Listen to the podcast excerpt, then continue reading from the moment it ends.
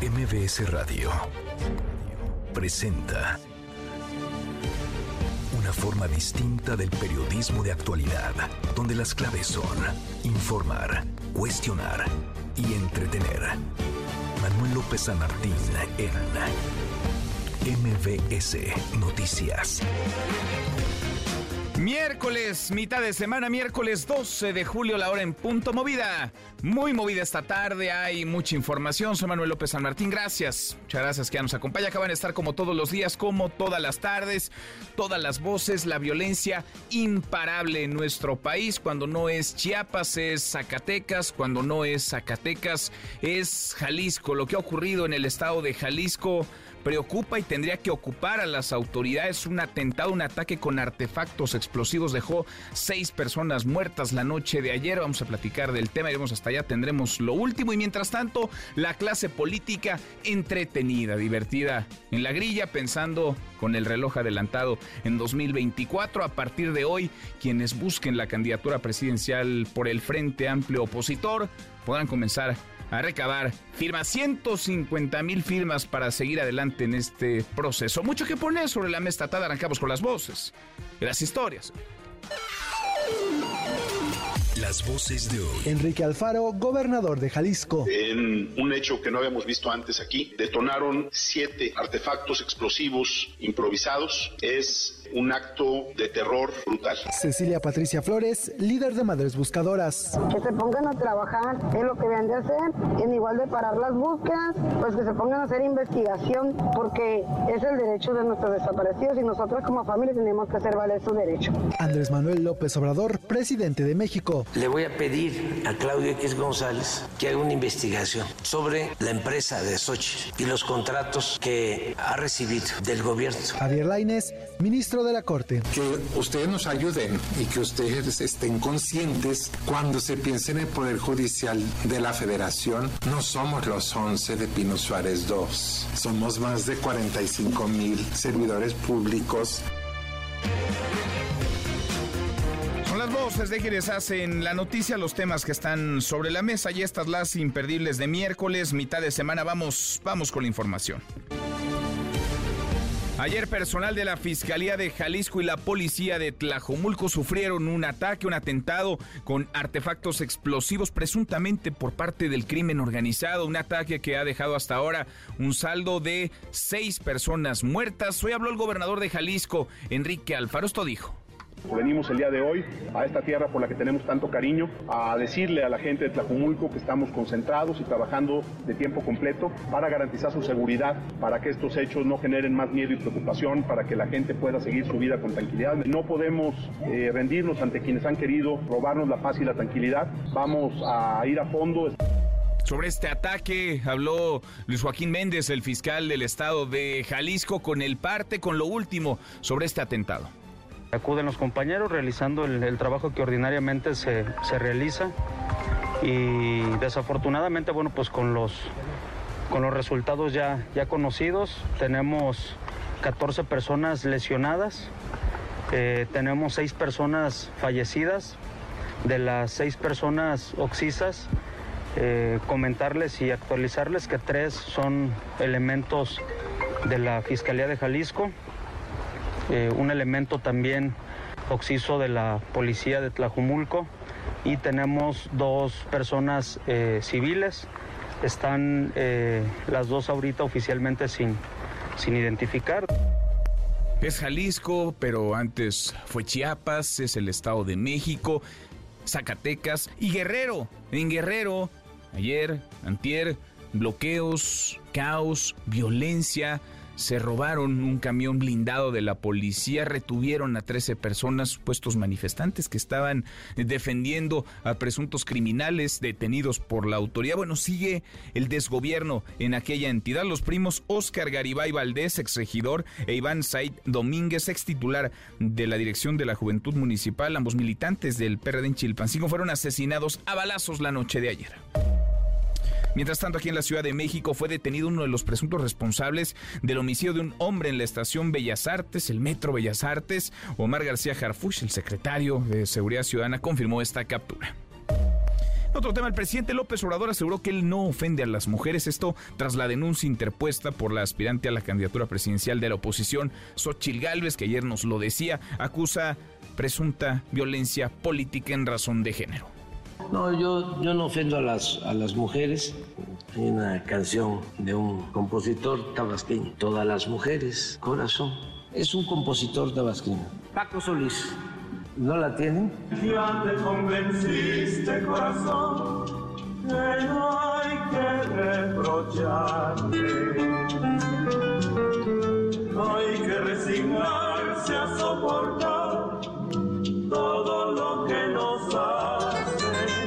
Presidente y su mañanera, la música como respuesta, en fin, el asunto parece lo suficientemente grave y delicado como para responder de manera más eh, tajante, más vehemente, pero la música se ha apoderado de las conferencias del presidente López Obrador a propósito del presidente y del jaloneo por las candidaturas de 2024. La clase política trae el reloj adelantado. López Obrador le pidió al empresario Claudio X González investigar a la empresa de, Cho de Gálvez por los contratos que habría recibido cuando era funcionaria durante el gobierno de Vicente Fox. Le voy a pedir a Claudio X González aquí que haga una investigación sobre la empresa de Sochi y los contratos que ha recibido del gobierno de cuando ella fue funcionaria en el gobierno de Fox y de cuando fue delegada en Miguel Hidalgo.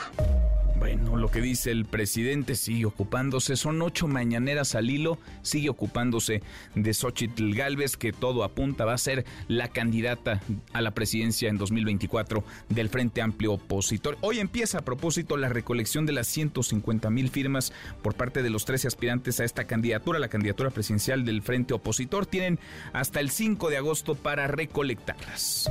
Y sobre las corcholatas, la otra esquina, pues, las corcholatas de Morena, Claudia Sheinbaum va a encabezar un mitin, una asamblea informativa, si le llaman en Tabasco. Marcelo Ebrard estará en Aguascalientes, Gerardo Fernández Noroña en Baja California, Ricardo Monreal en Veracruz, Manuel Velasco en Tijuana, mientras que Adán Augusto López tendrá actividades vespertinas en Hidalgo y Tlaxcala. Y tras el llamado del presidente López Obrador para que los aspirantes de Morena no gasten en anuncios espectaculares, uno de sus hermanos, José Ramiro, José Ramiro López Obrador, aseveró que de parte de los simpatizantes de Claudia Sheinbaum se va a acatar esta petición, al menos en Tabasco. ¿Van a retirar solamente los de ella, solamente? Sí, sí, ella, ella no manda los Ok. demás. ¿Todos deberían ¿Cuántos espectaculares? eh, No, no lo sé. Eh, yo no lo sé porque no, no contratamos nosotros, ¿verdad? Habría que eh, hacer una valoración, pero lo importante es que se, eh, se planteó el asunto. Van a acatar entonces, eso dice uno de los hermanos del presidente López Obrador, que está en el equipo, por lo menos en las cercanías de Claudia Sheinbaum. Oiga, y el superpeso, la moneda mexicana, sigue apreciándose, está en su mejor desempeño. 16.82 hoy bajó de los 17 pesos por billete verde, 16.82 unidades, un nuevo mínimo en lo que va de este 2023. Es su mejor nivel en prácticamente una década y le sigue ganando terreno al dólar. En temas, en temas internacionales, el Departamento del Tesoro de los Estados Unidos incluyó en su lista negra ocho ciudadanos mexicanos y dos empresas, entre ellas familiares de Joaquín El Chapo Guzmán, por su papel en el tráfico de fentanilo de México hacia la Unión Americana. Y en las buenas, porque como cada tarde, claro que tendremos buenas noticias, querido Memo Guillermo Guerrero, ¿cómo estás? Querido Manuel, ¿cómo estás? Muy bien, hoy sí me bañé y hoy que estaba... sí. Hoy sí me bañé. Y no tocaba. Y no tocaba, no tocaba porque todavía no es sábado, Ajá. pero eso me recordó que salió un estudio donde dice cada cuándo tenemos que cambiar nuestra esponja de baño y entonces Ah, hoy vamos a hablar de eso interesante. y de varias cosas de limpieza. Entonces, como es mitad de semana y sí me bañé, de eso ¿Tú hablaremos. te bañas con esponja de baño? Yo me baño con fibra, con fibra verde. ¿Tienes tu patito de hule? Sí, tengo mi Patita me imagino. Mi fribite para que saque, para que saque la mugre. Me imagino. Gracias, Hablaremos, Memo. gracias, Ahora lo platicamos, Guillermo Guerrero. Cuéntanos con peras y manzanas cómo proteger nuestro patrimonio. Luz López, Luz, buenas tardes. Finanzas con peras y manzanas. Hola Manuel, ¿qué tal? Es un gusto estar aquí. ¿Te imaginas que un terremoto te quite todo tu patrimonio en un segundo? Porque nadie puede predecir el futuro, pero todos debemos estar preparados para cuando esto llegue. ¿Cómo proteger nuestro patrimonio? Una de las formas más efectivas para resguardar nuestro patrimonio son los seguros. Su funcionamiento es muy simple. Se trata del pago de primas que están diseñadas para hacer frente a cualquier tipo de evento según la naturaleza del seguro. Ejemplo, uno de auto protege tu coche, uno de salud va proteger tu salud, uno de casa protege tu hogar, un educativo va a proteger la educación y garantizar la educación de tus hijos. Y uno de retiro nos va a cuidar en nuestro yo del futuro. Contáctame para mayor información. Soy Luz López y estoy en TikTok, Instagram y Facebook como Luz López Guzmán. Gracias, muchas gracias. Luz, Nico, Romay, Nicolás Romay, ¿qué traes hoy en Deportes? Muy buenas tardes. Querido Manuel, ¿cómo estás? Me da mucho gusto saludarte. Hoy hablaremos de las semifinales de Copa Oro, México contra Jamaica y la selección de Estados Unidos contra Panamá. Un partido nos separa de la gran final. Hablaremos de eso y mucho más. A ver si gana México, vamos a ver si avanza la final. Abrazo grande, Nico, ahora lo conversamos. Hasta aquí el resumen con lo más importante del día. Le hemos relatado un montón de asuntos trágicos, de horror, muchos de ellos, en las últimas semanas, en los últimos días particularmente, parece que la violencia no solamente está imparable, sino fuera de control y en distintas latitudes del país, en distintos puntos, en distintas regiones del territorio mexicano. Porque podríamos hablar de Chiapas, en donde hace un par de semanas estuvieron retenidos más de una docena de servidores públicos a manos de un grupo criminal, luego los regresaron después de negociar con las autoridades. O podríamos hablar de Toluca, Estado de México, donde hace un par de días murieron calcinadas nueve personas al interior de la central de Abasto. Podríamos platicar de la constante violencia en Zacatecas o en Guanajuato. Podríamos hablar de lo que ha ocurrido esta semana en el estado de Guerrero, en donde miles de personas, porque además la delincuencia organizada tiene ya base social, tomó por asalto la autopista del Sol. Se manifestaron, bloquearon durante horas ese tramo carretero, pero además robaron un camión blindado de la policía y secuestraron, retuvieron a personas, a 13 personas, las mantuvieron privadas de la libertad. Cometieron cualquier cantidad de delitos, un rosario de actos vandálicos y se fueron no solamente impunes, sino ganadores porque les dieron lo que pedían. O podríamos detenernos en esta última tragedia. Ayer, personal de la Fiscalía de Jalisco y la Policía de Tlajomulco fueron víctimas de un atentado, un ataque con artefactos explosivos. De eso queremos platicar con ustedes esta tarde, estos recientes hechos de violencia, de terror que se han registrado en el país, ameritan cambiar la estrategia de seguridad del gobierno federal. ¿Qué dicen? ¿Sí o no? Opine arroba MBC Noticias, nuestro WhatsApp 5524 99125, viene el teléfono en cabina 5166 1025. El Samarta Gutiérrez, vamos contigo hasta Jalisco. De horror lo ocurrido, lo sucedido, porque además hay, lo informaba el fiscal del estado hace unos minutos, 14 personas lesionadas, además de estas seis, seis personas que perdieron la vida. El Samarta, buenas tardes, ¿cómo te va? Gracias, Emanuel. Buenas tardes. Así es, actualiza la cifra hace unos momentos el propio fiscal del Estado. Eh, eh, por la mañana el gobernador hablaba de dos heridos, hoy el fiscal dice son 14 entre civiles y agentes, tanto de la Fiscalía como de la Policía Municipal. Ahora sí precisa que de las seis personas que eh, fallecen, eh, tres son de la Fiscalía del Estado, pertenecen a la Fiscalía Especial en Personas Desaparecidas, a mandamientos judiciales, y las otras eh, tres personas eh, son elementos de la Comisaría de Seguridad Pública de Tlajomulco de Zúñiga.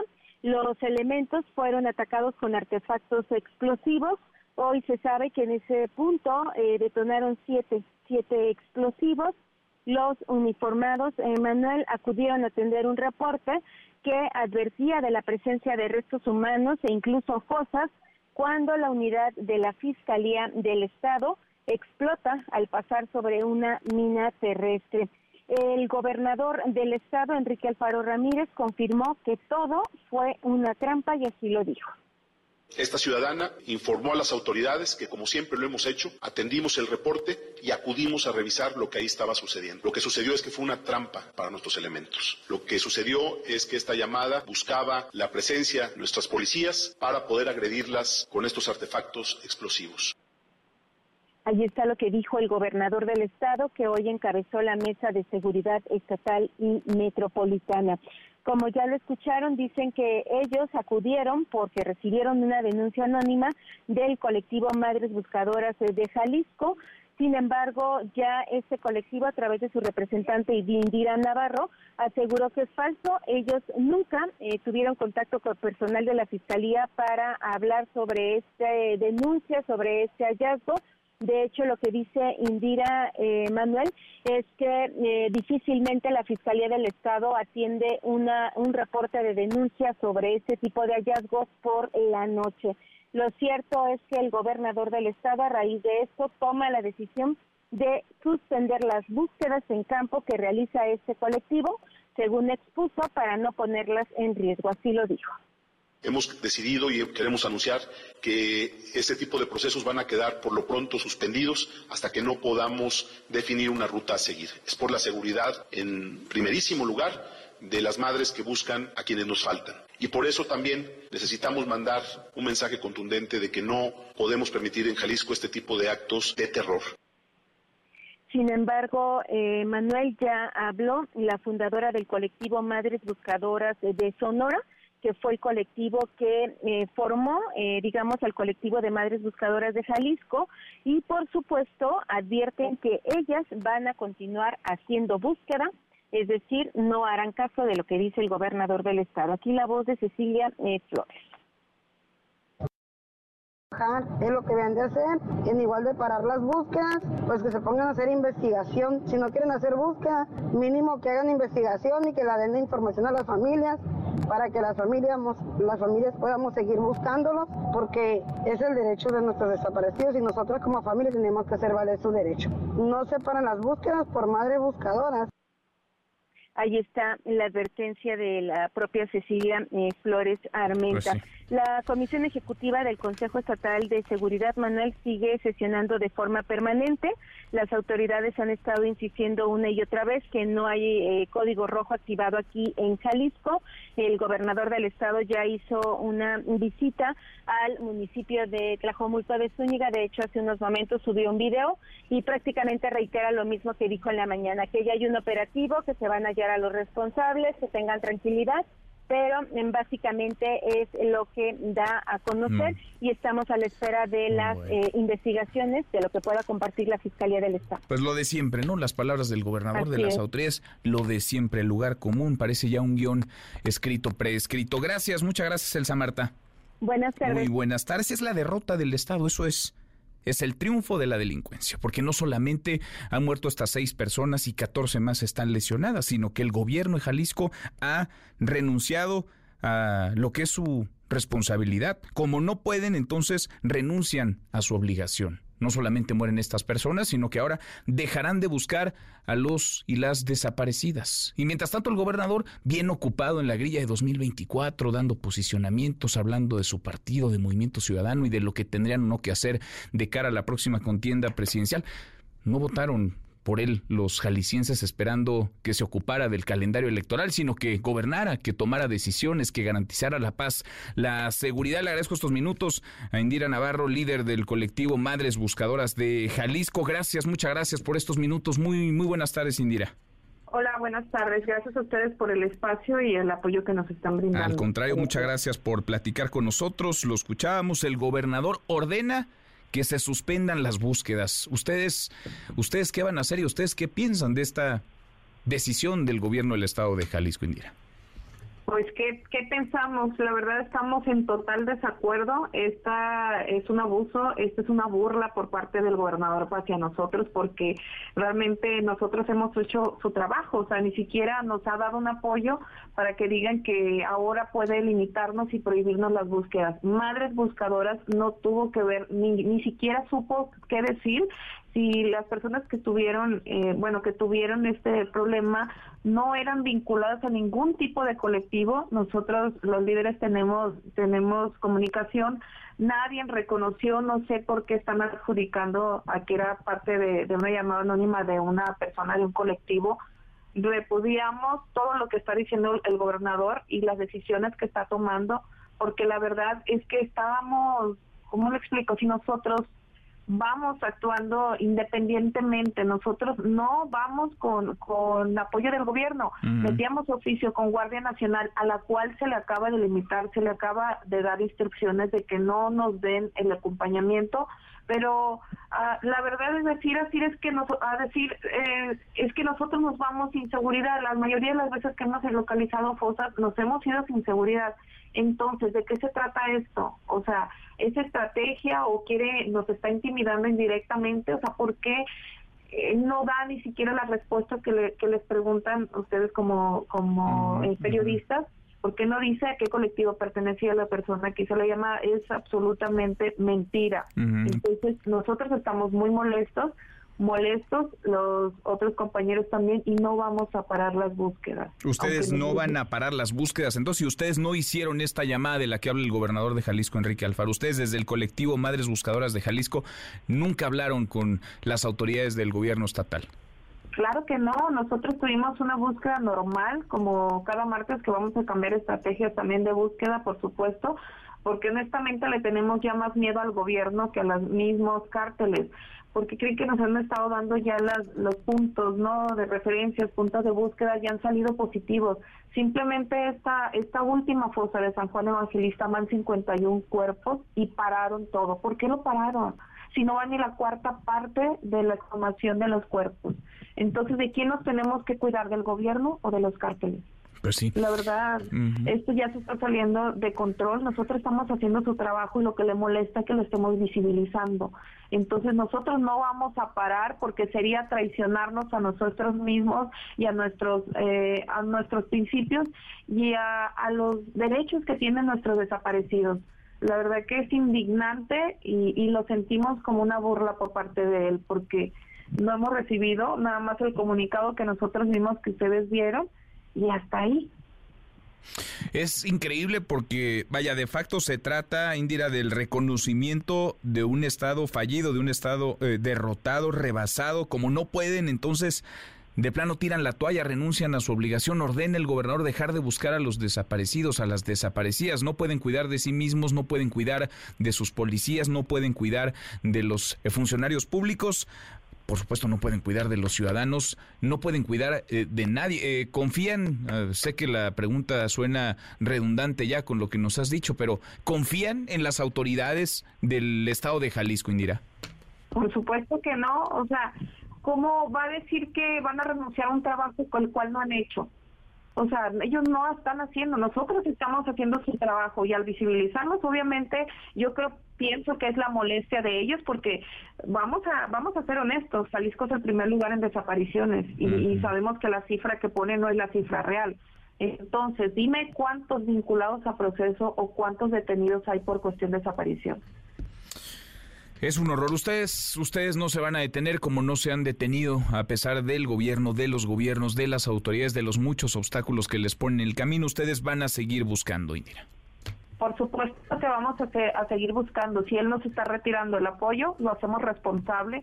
Si algo nos pasa a nosotros como colectivos, hacemos su trabajo y todavía nos está retirando el derecho de tener una seguridad como lo que es Guardia Nacional. Otra cosa, está limitando a los medios a que den este cobertura para lo que es eh, desaparecidos, fosas y colectivos. ¿Por qué? Muchas preguntas que tendría que responder el gobernador, que luce más ocupado pensando en 2024 y en las próximas elecciones y en su futuro político y en el de su partido Movimiento Ciudadano. Indira, muchas gracias por la confianza y acá, acá seguimos eh, platicando y acompañándoles. Gracias. Gracias a ustedes por el apoyo. Gracias, muy buenas tardes. Tira la toalla al gobernador de Jalisco, como no puede garantizar la seguridad ni siquiera de los funcionarios públicos, de los servidores públicos, entonces abandona la búsqueda, ordena que se abandone la búsqueda de las y los desaparecidos. Nos dice Indira Navarro, líder del colectivo Madres Buscadoras de Jalisco, no confiamos en el gobernador, repudiamos lo que dice se burla de nosotros, Enrique Alfaro, le tenemos más miedo al gobierno que a los cárteles. Y como el gobernador de Jalisco está ocupado en otra cosa y no puede, de plano renunció a su responsabilidad. Ha ordenado no continuar con la búsqueda de los desaparecidos. Sobre la violencia, el crimen que tiene muchos botones de muestra activos en el México de hoy. Habló el presidente López Obrador. Rocío Méndez, parte de la mañanera. Rocío, buenas tardes. ¿Qué tal, Manuel? Muy buenas tardes. Y uno de los momentos fue el que dedicó a Tlajomulco, Jalisco. Escuchemos las explicaciones del jefe del Ejecutivo mexicano, Andrés Manuel López Obrador. Sí, mañana informamos, porque fue anoche esto, ¿no? Tenemos información, pero queremos recoger más. Parece que estallaron unas bombas, una mina, y le causaron la muerte a cuatro personas, seis, sí, sí. Mañana vamos a informar, ya que tengamos más información. Y en Chilpancingo, Guerrero Manuel, dice el presidente López Obrador, no hubo acuerdo sin la atención a demandas sociales. Vamos a escuchar. Lo de ayer de Chilpancingo, se detuvo a dos personas y querían que se les liberara. A lo mejor la gente que fue no sabía, resolvió atender demandas sociales, que no se dejen manipular. Detrás de las supuestas demandas sociales está el interés de proteger a bandas de la delincuencia. El modus operandi de estas bandas inició cuando el pueblo estaba completamente abandonado. Ellos entregaban despensas y luego llegaron a postular candidatos y a ganar presidencias municipales. Tenían, y en algunos lugares todavía tienen, autoridades que ellos impulsaron. Se fueron empoderando los jefes de la delincuencia organizada en regiones y ahora pues las cosas han ido cambiando porque se está atendiendo a la gente y aun cuando todavía existen estas redes de apoyo, muchos están recapacitando, no quieren eso. Y ante las críticas del expresidente Felipe Calderón sobre los hechos de inseguridad al momento, Manuel, el presidente López Obrador metió en su respuesta hasta a José Ángel Gurría. Vamos a escuchar. Mejor que conteste por qué estuvo él representando un narcoestado y que nos explique sus enjuagues con García Luna. Así son los conservadores de hipócrita. Creen que todos son como ellos. No, por eso sí calienta. Y ahora que estamos hablando de el ángel de la dependencia, que se jubiló a los 43 años y que ha recibido millones de pesos, y que ahora lo nombran el coordinador del proyecto para que las cosas cambien en México, porque están muy mal. Felipe Calderón llegó a ser director de Banobras y lo primero que hizo fue darse un crédito a él para comprar una casa. Y estos van a venir de nuevo, ¿no? A salvarnos. Pero no, escurría o Calderón. Son millones. Y tienen también todo su derecho de manifestarse. Y ahora son libres como nunca. Hasta insultan al presidente. Manuel, el reporte al momento. Bueno, gracias, Rocío, muchas gracias. Buenas tardes. Muy buenas tardes. Pues no, no se trata todo del presidente. Hay una realidad que es innegable, la realidad de la violencia, la inseguridad, del crimen en nuestro país. Ahora hablábamos del caso Jalisco, pero podríamos, insisto, detenernos en Zacatecas o en Guanajuato, en Chiapas. Podríamos detenernos en Guerrero, Guerrero que ha estado y está fuera del de control aún fuera del control de las autoridades. En Guerrero ¿Quién manda? ¿Quién gobierna? La alcaldesa de Chilpancingo, por ejemplo, está sentada a la mesa con presuntos líderes de la delincuencia organizada, con el líder del grupo criminal Los Ardillos. Y ahí sigue, en su cargo. Ella asegura que podrá pecar de ingenua, que podrá ser inocente, pero que maliciosa no es. Bueno, pues eso no dicen las imágenes que se han viralizado, eso no dicen los videos que circulan en las redes sociales. ¿Quién gobierna? ¿Quién pone orden? ¿Quién está a cargo? ¿Quién está al frente en el estado de Guerrero? ¿Cuál es la situación, Fernando Polanco, allá en la entidad? Fernando, muy buenas tardes. Manuel, muy buenas tardes. Comentarte que a partir de este miércoles comenzó a restablecerse la vida cotidiana, el comercio y también el transporte público en esta capital, en Chilpancingo Guerrero. Esto después de dos días consecutivos de bloqueos y movilizaciones de pobladores del circuito Río Azul, después de que liberaron eh, ayer por la tarde, alrededor de la una y media de la tarde, la autopista del Sol México Acapulco. También entregaron a 13 servidores públicos, entre ellos elementos de la Policía Estatal y de la Guardia Nacional, a quienes retuvieron el lunes en su erupción a Chilpancingo. En ambulancias fueron trasladados a un hospital privado para su atención médica. Esto después de reunirse con autoridades del gobierno estatal, las cuales se comprometieron a realizar un listado de obras en varias localidades de esta zona. Comentarte que en el punto conocido como el Parador del Marqués fue el último encuentro y el último eh, pase de los acuerdos establecidos. Y escuchemos parte de lo que comentó ahí el director de Gobernación Estatal, Francisco Rodríguez Cisneros.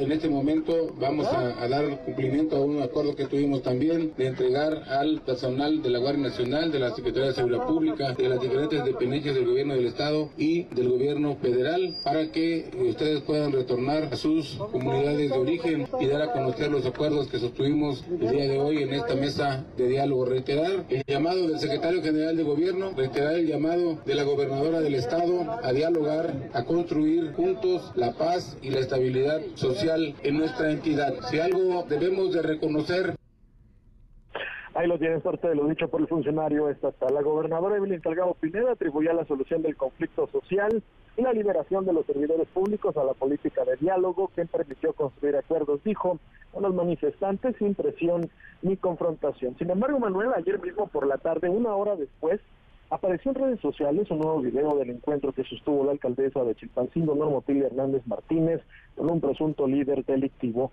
Durante la conversación, la alcaldesa de Morena cuestiona las acciones de las autoridades federales y estatales, a las cuales acusa de incompetentes. Escuchemos también yo matándome, buscando la forma para lana, para cubrir esto, para cubrir el otro, para que estos desmadres estén realizados.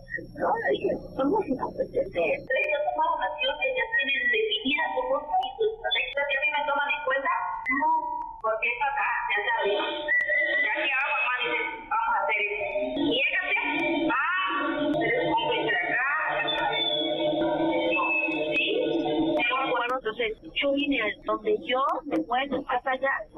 Construyendo una carrera política, porque soy la primera generación político que van a ser base de gobierno. Ahí lo tienes. Hay que recordar, Manuel, que el primer video eh, apareció el miércoles 5 de julio, es decir, hace una semana también en redes sociales. Eh, desde entonces, Normotilia Hernández ha exigido ser investigada por la Fiscalía General de la República y aseguró que esta quinta crisis que enfrenta como alcaldesa saldrá más fortalecida. Hasta aquí mi reporte. Si es que sale de esta. Gracias, muchas gracias, Fernando. Muy buenas tardes. Muy buenas tardes. ¿Qué tiene que hacer una alcaldesa de la capital de una entidad como Chilpancingo Guerrero, sentada a la mesa reunida con un presunto líder criminal, con el líder de los ardillos, Celso Ortega. ¿De qué hablaban? ¿Por qué se vieron? ¿Qué acordaron? ¿Pactaron algo? ¿Para quién trabaja la alcaldesa? Norma Utilia Hernández. ¿Y de quiénes hablamos cuando hablamos de los ardillos? Porque se ha generado toda una revuelta. No solamente son los capos, son los líderes criminales, sino que parece que este grupo delictivo, como otros, tiene base social. Agradezco estos minutos a Eduardo Guerrero Gutiérrez, director general del Antia Intelligence. Eduardo, qué gusto, ¿cómo estás? Eh, un gusto mío también, Manuel. Gracias, por platicar con nosotros. Muchas gracias, Eduardo. ¿Quiénes son, ¿Quiénes son los ardillos? Porque oímos mucho de ellos últimamente. ¿Quién es este grupo criminal que aterroriza al estado de Guerrero, Eduardo? Mira, es un grupo que ya tiene muchos años, digamos, de creación. Es, es un grupo que se ha ido extendiendo en el territorio del estado de Guerrero, tiene presencia en 22 municipios tiene también un, brazo armado, eh, se da este, a conocer con el nombre de Autodefensas Comunitarias por la Libertad, eh, y, es un grupo que ha ido también en Chilpancingo especialmente, haciéndose del control de algunos territorios, sobre todo para fines de transporte público digamos, se ha adueñado ahí de varias rutas y sitios de camionetas, ¿no? De, como de peceros, como lo que nosotros conocemos como peceros, y en ese negocio compite con otro grupo muy importante en Chilpancingo que se llaman los Tlacos. Eh, y estos dos grupos se han repartido los sitios y las rutas de transporte público y entraron en conflicto hace algunas semanas porque de acuerdo con los ardillos, los placos les habían invadido unas rutas que eran para ellos en un acuerdo en donde fue eh, arbitró la iglesia, el, obispo de Chilpancingo mm. fue árbitro ahí entre los dos grupos para que no se enfrentaran eh, violentamente y como intermediario se repartieron las rutas de transporte público. Pues como puedes ver, Manuel, ya el, el poder de estos grupos es tal que ya hasta la propia iglesia está ahí también intermediando para que no generen violencia en la ciudad, ¿no? Este, ya como bien pasaste ahorita con la grabación, pues la, la alcaldesa, la verdad es que la alcaldesa Manuel, pues dice lo que debe decir, ¿no? Ella trata de deslindarse de la seguridad pública, dice que no es materia de ella, sino materia federal y del, y del Estado, de la gobernadora, del secretario de Seguridad Estatal, y me parece que es un argumento eh, pues cierto, legalmente cierto y que le conviene mucho a la alcaldesa pues para que no la estén presionando por ese sentido, ¿no? Aunque ella también tiene control de una policía municipal. Claro, sin duda. Ahora, uno se pregunta qué tan, digamos, normal ya en el terreno de lo pues, digamos, de la realidad mexicana es el que se den este tipo de encuentros, porque la alcaldesa primero lo negó, después dijo que nomás se saludaron, ahora van apareciendo más y más imágenes, este audio que deja muchas preguntas aún en el aire, deja muchas dudas, pero ¿qué tan normal en el México, insisto, real, actual, en este México sangriento, es que las autoridades se sienten a la mesa con los criminales o con los presuntos criminales para tratar de resolver conflictos, crisis, violencia? Que carcome a la sociedad? Pues mira, eh, en algunas eh, regiones del país ya es un tanto normal.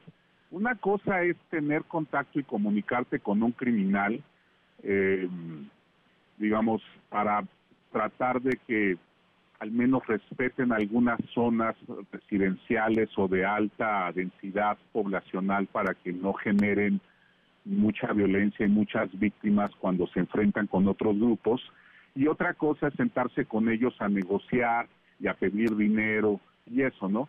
En este caso, lo que parece, Manuel, es que más bien ellos le piden sentarse a la alcaldesa para como que les dé el visto bueno del acuerdo con, la, con el, acuerdo al que llegaron con los placos, ¿no? De transporte público en ese primer encuentro que fue a inicios de su administración, no, esa grabación ya tiene un par de años, no es una grabación actual. Mm.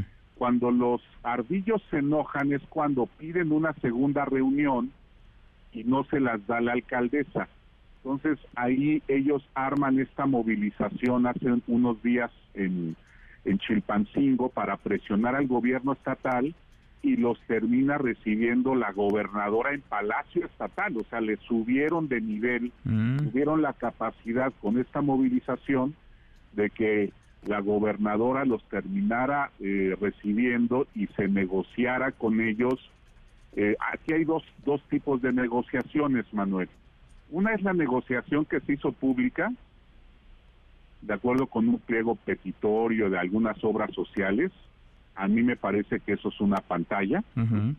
Y la otra negociación de fondo, que no se podía hacer pública por obvias razones, que tiene que ver con este reparto de territorios para servicios de transporte público.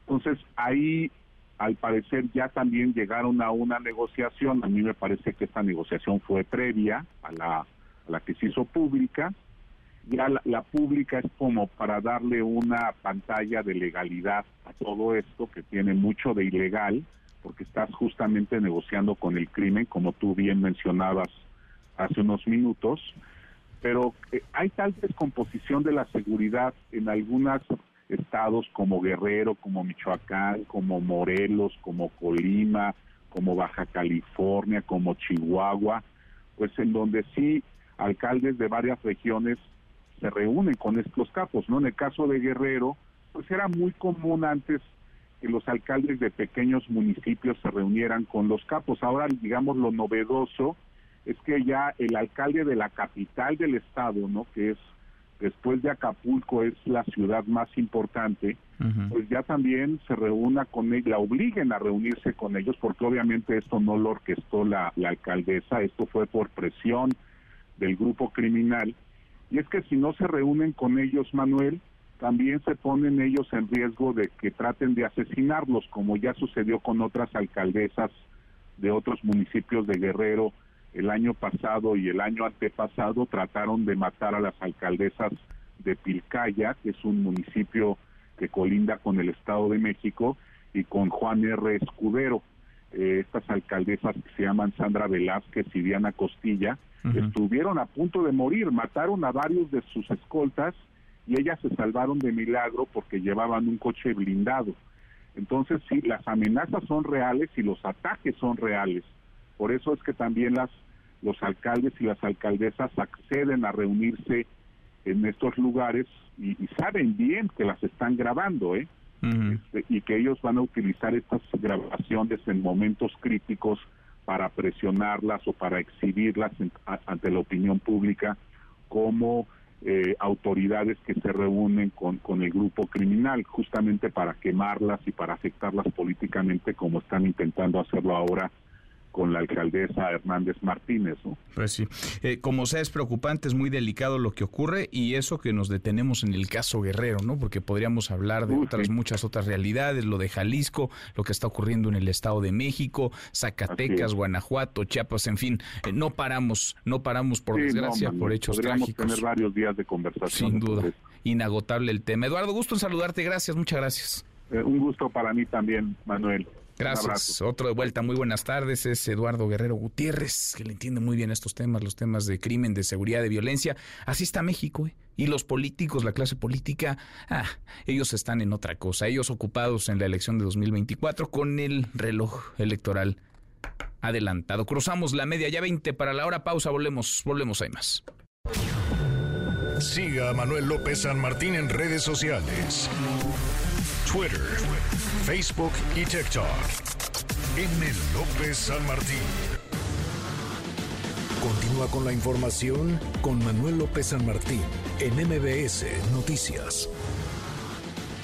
MBS Noticias con Manuel López San Martín. Continuamos.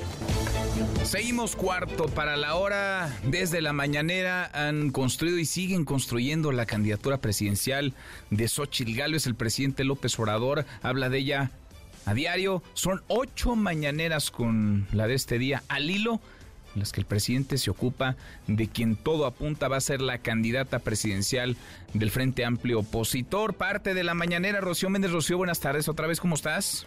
¿Qué tal, Manuel? Muy buenas tardes. Sí, en torno a la trayectoria de Xochitl Galvez, el día de hoy el presidente Andrés Manuel López Obrador lanzó un reto a mexicanos contra la corrupción y la impunidad. Vamos a escuchar. Le voy a pedir a Claudio X González que haga una investigación sobre la empresa de Xochitl y los contratos que ha recibido del gobierno, de cuando ella fue funcionaria en el gobierno de Fox y de cuando fue delegada en Miguel Hidalgo, porque a eso se dedican, ¿no? No hacen investigaciones, pero vamos a darle un tiempo a él y a la señora María Amparo Casal. Ah, y que le pida información al INAI, al Instituto de la Transparencia. Si nos da el resultado de la investigación, vamos a quedar todos muy satisfechos. Vamos a poder reconocer que su asociación sí está realmente en contra de la corrupción. Lo denunció hoy Ah, sí, pero eso no, yo no ofendo a las mujeres. Manuel, el reporte al momento. Yo no ofendo a las mujeres, dice el presidente que se ocupa cada mañana de Xochitl Gálvez. Gracias, Rocío. Buenas tardes. Muy buenas tardes, parece muy cantado. Si todo se mantiene como hasta ahora, con la efervescencia, con la emoción, con lo que ha despertado, con la manera en la que está creciendo en las encuestas. Ochil Gálvez va a ser la candidata presidencial del Frente Amplio Opositor. ¿Qué va a pasar en la 4T? Parece que todo está entre dos aspirantes, Claudia Sheinbaum y Marcelo Ebrard. ¿Y qué va a hacer Movimiento Ciudadano? ¿Qué va a hacer la franquicia de Dante Delgado? Judith Medrano, Judith, buenas tardes, ¿cómo estás? Hola, ¿qué tal, Manu? Pues aquí con mucho calor, pero no solamente por el ambiente, sino también pues el ambiente político. Y es que Luis Hernández Colosio Riojas, alcalde de Monterrey, dejó abierta la posibilidad de buscar la presidencia de la República y advirtió que la alianza tal y como está planteada está incompleta. Tras mencionar que no se va a marear ni a preocupar por un cargo que no tiene, él agregó que la decisión final la va a tomar él y solo él con el apoyo de su familia. ¿Qué fue lo que dijo Luis Donaldo Colosio Riojas? Vamos a escuchar. Yo lo voy a comunicar cuando los tiempos electorales me lo permitan. Porque yo voy a ser respetuoso de la ley, de los tiempos electorales y sobre todo respetuoso de mi encargo como alcalde. Yo no me voy a estar mareando por lo que sigue cuando todavía tengo mucho trabajo por hacer aquí. ¿Qué opinión le merece esto? Que, que le diga Dante o que se sume Dante. Usted también abrió la posibilidad de una alianza. También le cuestionamos eso. A esa alianza, a esa alianza le sobra el PRI y le falta un MC. O sea que sí se podría... La- no, a ver, quien decide la alianza realmente es Dante Delgado. ¿Sí? Es- es- es- él, él es la persona que tiene eh, la última palabra por ser el, dirigente nacional del partido.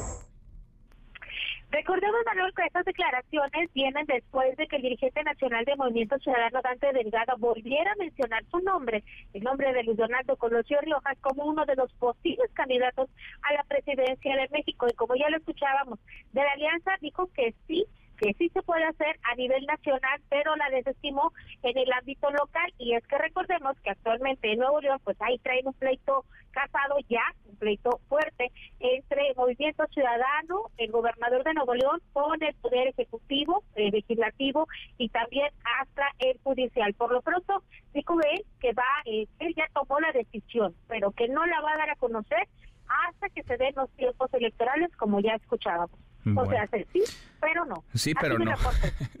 Qué cosa, en fin, gracias, eh, muchas gracias Judith.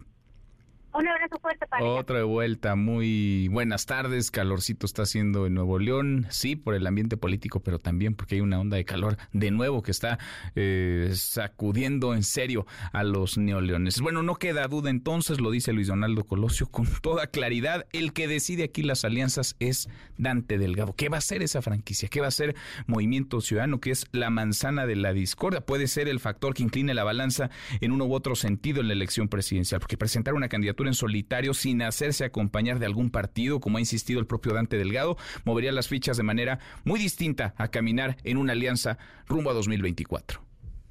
En MBS Noticias, el análisis de Gabriel Guerra Castellanos. Querido Gabriel, Gabriel Guerra Castellanos, ¿qué va a hacer Movimiento Ciudadano que parece estar deshojando la margarita y estar dividido? Tiene dos gobernadores, cada uno piensa distinto. Enrique Alfaro de Jalisco dice, deberíamos de sumarnos al Frente Amplio por lo menos no cerrar el diálogo a esa posibilidad. Mientras que Samuel García Nuevo León opina lo contrario con el PRI y el PAN, dice él, ni a la esquina. ¿Cómo estás, Gabriel?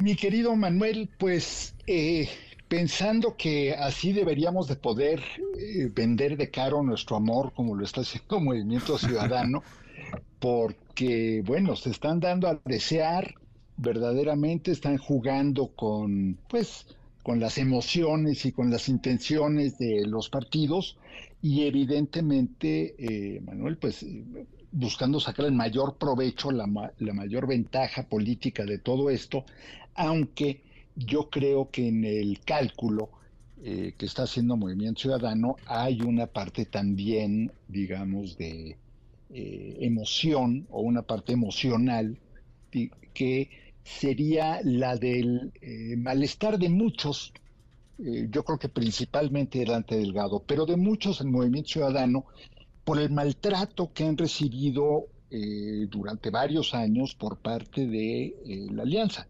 eh, de los partidos de la Alianza, de los líderes eh, reales de facto, digamos, de la Alianza, que los han acusado de todo, ¿no? De vendidos, de comparsas, de esquiroles, de, bueno, ¿no? Este, facilitadores de Morena, en fin, les han dicho de todo. Entonces, pues no sé, Manuel, se me ocurre, eh, si yo diario eh, pasara frente a tu casa o frente a MBS y te gritara de cosas y luego te dijera, oye, vente, tengo un negociazo, vente, va- vamos a asociarnos, pues no sé si tendrías muchas ganas de hacerlo, aunque fuera, suponiendo que fuera buen negocio, que no lo, que no estoy tan seguro de que lo sea. Entonces yo creo que, eh, pues entre eso, ¿no? Que pues con toda razón, la verdad, este, les han dicho pues, cosas muy desagradables, muy feas. Eh, y por otro lado, pues no me parece eh, del todo descabellado el planteamiento de, de Dante y de, y de Samuel García. Decir, bueno, a ver, es, hay algunos impresentables en esa alianza. Hay eh, un récord de resultados verdaderamente eh, lamentable.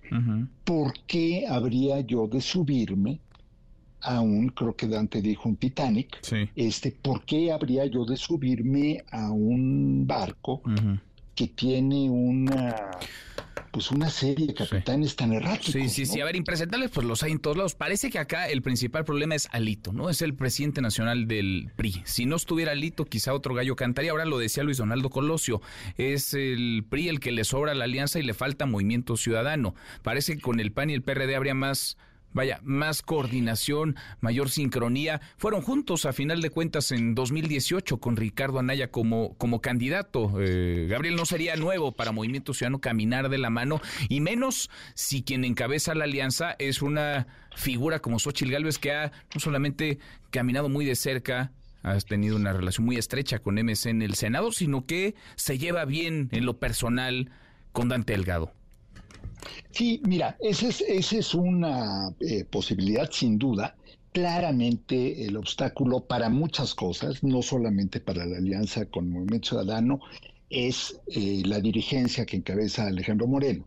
En el PRI hemos visto ya la desbandada de liderazgos priistas, de personajes relevantes en el PRI, la exigencia que le han hecho expresidentes del partido, en fin, creo que eso lo, lo, conocemos. Eh, y ya casi casi por sabido se calla, pero eh, no todos los ataques de la alianza MC han venido de ahí, más bien yo los veo ubicados en algunos de los liderazgos que se hacen llamar ciudadanos en la alianza, que han, que han jugado con esta idea de que si no estás conmigo, estás en mi contra. Ese es un argumento recurrente eh, de la alianza y de un sector de la sociedad civil eh, que se cree representante de la ciudadanía. Cuando quizá ni siquiera son los tiempos, ¿no, Gabriel? Porque parte de lo que decían Telgado y otros es, oigan, espérense, a ver, vamos, vamos en julio. Quieren ustedes tener candidato o candidata en septiembre, pero las precampañas arrancan hasta finales de año, aguanten tantito. Además, además, pero mira, yo creo que eh, es un cálculo complicado, porque al final del día sí, la candidatura de Xochitl Galvez está agarrando un vuelo eh, pues inesperado, eh, independientemente de que le vaya a durar o no. Manuel, eh, no cabe duda de que ha cambiado el balance de fuerzas y que ha sacudido la atención tanto de los medios como de la ciudadanía. O sea, sí es un factor diferente esa candidatura podrían o no desligarse del PRI. Yo la verdad es que hace mucho tiempo he pensado que la alianza se tenía que haber separado de los liderazgos anquilosados tradicionales de los partidos, que fueron los liderazgos, Manuel, en el caso del PAN, los que llevaron a la debacle del 18. Hay que recordarlo. Porque así como tiene todos sus defectos eh, Alejandro Moreno, pues Marco Cortés no canta mal las rancheras y, y, por favor imagínense esta frase toda escrita con K, ¿no? K y rancheras y todo con K. Sí, a ver, les cayó del cielo Xochil Gálvez porque lo que traen como antecedente en términos de resultado electoral es un fiasco, es un fracaso. Esa alianza ha perdido prácticamente todas las gubernaturas por las que ha competido y eh, se llevó un chasco eh, verdaderamente en el 18, en el que pensaban que esta alianza PRD, PAN o Movimiento Ciudadano iba a dar para más, evidentemente no, dio. Entonces, ha sido una falla de cálculo desde entonces eh, y hay que preguntarse si a Movimiento Ciudadano le suma o no y si, pensemos que el Movimiento Ciudadano pueda valer pues entre el 5 y el 10%, que es un rango muy amplio, sí, pero eh, pues dirían los clásicos es el margen de error, ¿no? Pues sí. pero sería suficiente para inclinar la balanza. Podría inclinar la balanza, aunque si van a una batalla como Frente Amplio Opositor perdida, pues para qué subirse a un barco perdido cuando habrá que reconstruir después. Si pueden ganar, ahí ya la eh, cosa cambia.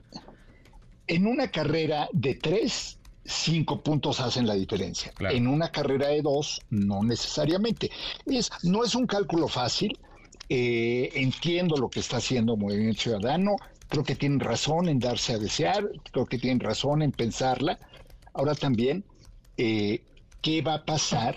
Porque yo no me imagino a ninguno de los líderes de los partidos que están en la alianza en este momento diciendo, bueno, con tal de que llegue MC yo me bajo. Sí, sí, sí. No, no, no, no, los veo capaces de ese al acto contrario, de al contrario. Oye, al contrario, si Alito está aferrado con las 20 uñas al cargo, a esa silla, a la dirigencia nacional del PRI. En fin, pues veremos qué hace Movimiento Ciudadano. Por lo pronto, calma, que estamos en julio de 2023. Todavía le falta un rato a esto, querido Gabriel. Un abrazo grande, Es, gracias como es un julio apresurado, te lo dejo para que te hagas un meme con eso. abrazo grande. Fuerte abrazo, querido Es. Gabriel Guerra, tres para la hora. Pausa, volvemos, volvemos, hay más. Redes sociales para que siga en contacto: Twitter, Facebook y TikTok. M. López San Martín. Continúa con la información con Manuel López San Martín en MBS Noticias. Ya estamos de regreso. MBS Noticias con Manuel López San Martín. Continuamos. ¿Y si hacer la despensa trae dinerito extra? ¡Oh, sí! Recibe hasta 6 mil pesos de cashback comprando y ahorrando con HSBC. Entre más ahorras, más ganas. ¿Y si sí? Consulta más información en www.hsbc.com.mx diagonal y si sí. HSBC presenta Y finanzas. Con Eduardo Torreblanca. Lalo, qué gusto, qué gusto saludarte. ¿Cómo te va? Igualmente, Manuel, gusto en saludarte y poder saludar al público que nos escucha. Buenas tardes. Muy buenas tardes. El superpeso, Lalo, por un lado, el eh, superpeso que sigue rompiendo eh, barreras, está abajo en su paridad con el dólar, abajo de las 17 unidades ya. ¿Por qué está tan fuerte el peso mexicano y qué tiene que ver con la inflación en los Estados Unidos, Lalo?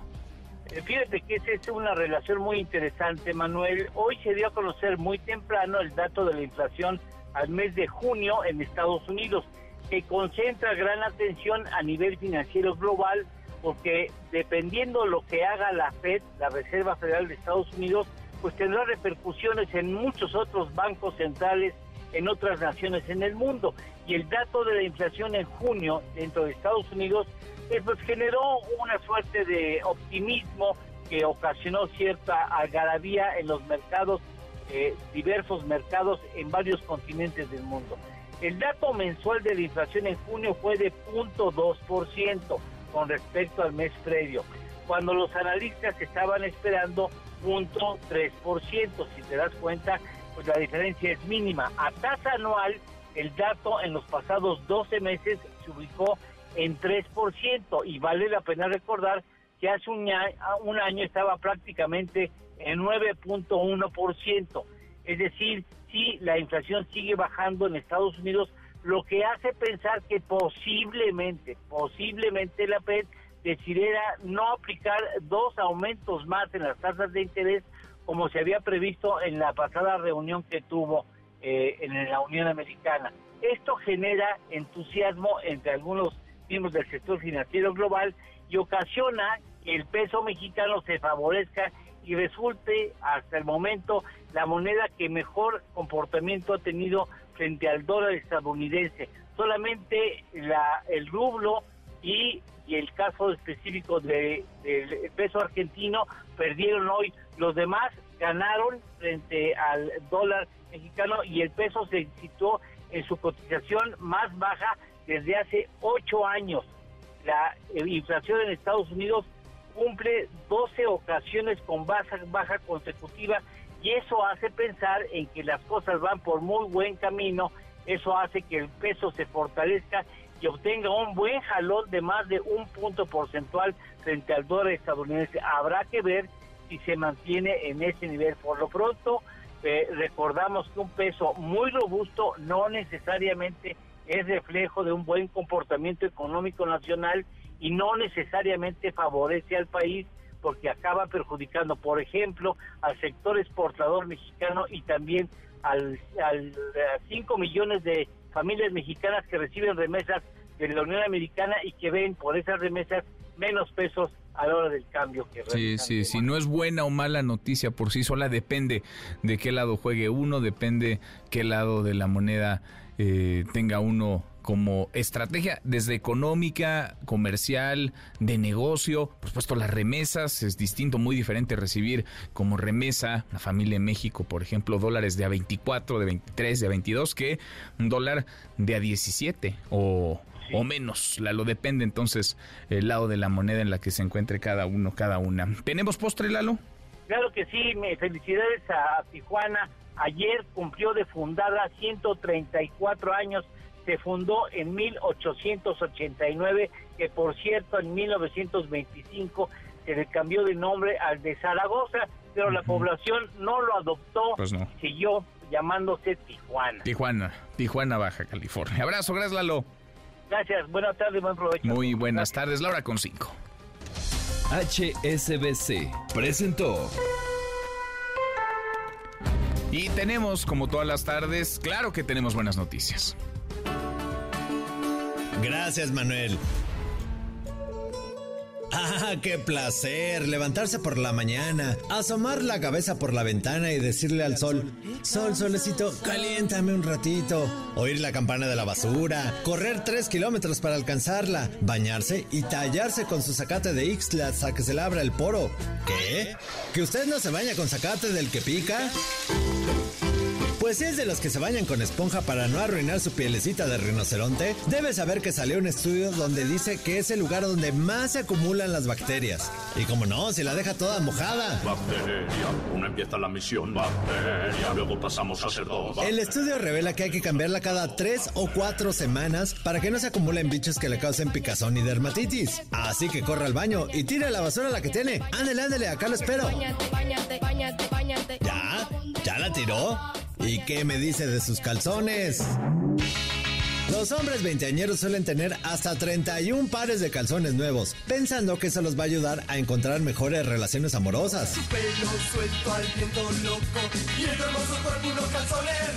A los 30 dejan de comprar y a los 38 o 40 suelen volver a comprar hasta 30 calzones al año. El declive es después de los 44 años, donde ya ni compran, le dejan esa responsabilidad a sus esposas. Puro calzón balaseado. en mi habitación en una noche de pasión y con mis dedos temblorosos acaricio tus calzones rotos.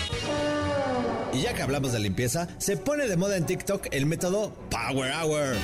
Hora de poder, que es básicamente meterle velocidad a la limpieza de la casa con mucha organización. Que primero la ropa, mientras tanto lava trastes, que acomoda la ropa, que pone una canción para bailar y lo que alcance a hacer en una hora lo debe de hacer bien. ¿Usted cuántas horas destina a la semana para limpiar su casa? Que pase usted un feliz miércoles.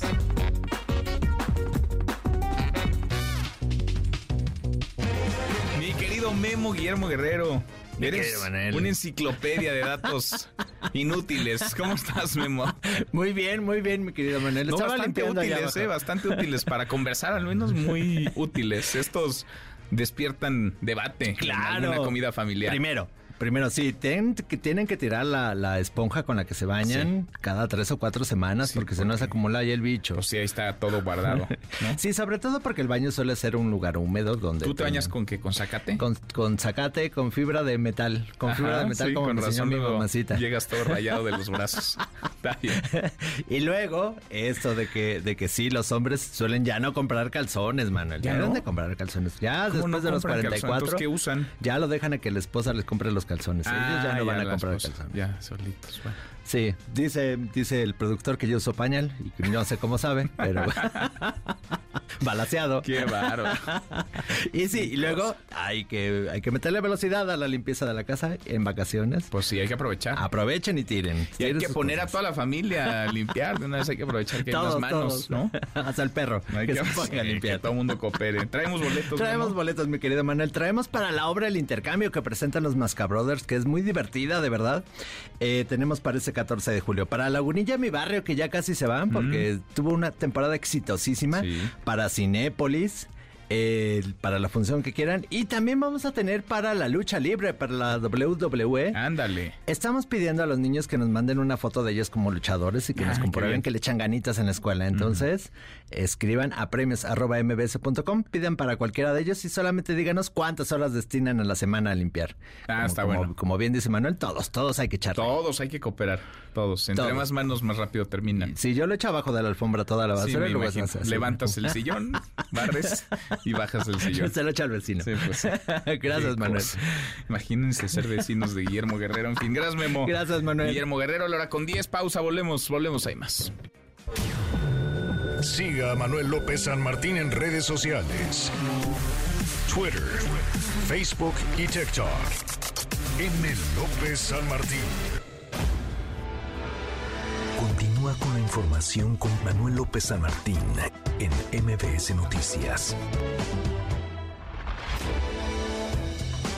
Ya estamos de regreso. MBS Noticias con Manuel López San Martín. Continuamos. La hora y cuarto, miércoles, mitad de semana, ya vamos en 12 de julio. Revisamos las redes, cómo se mueven las cosas en Twitter. Caemos en las redes. Otra estampa del México violento, el México sangriento. Ayer por la noche, personal de la Fiscalía de Jalisco, también de la Policía de Tlajumulco, sufrieron un atentado, un ataque con artefactos explosivos, presuntamente a manos del crimen organizado. Esto dejó un saldo de 14 personas heridas y 6 fallecidas. Seis personas murieron.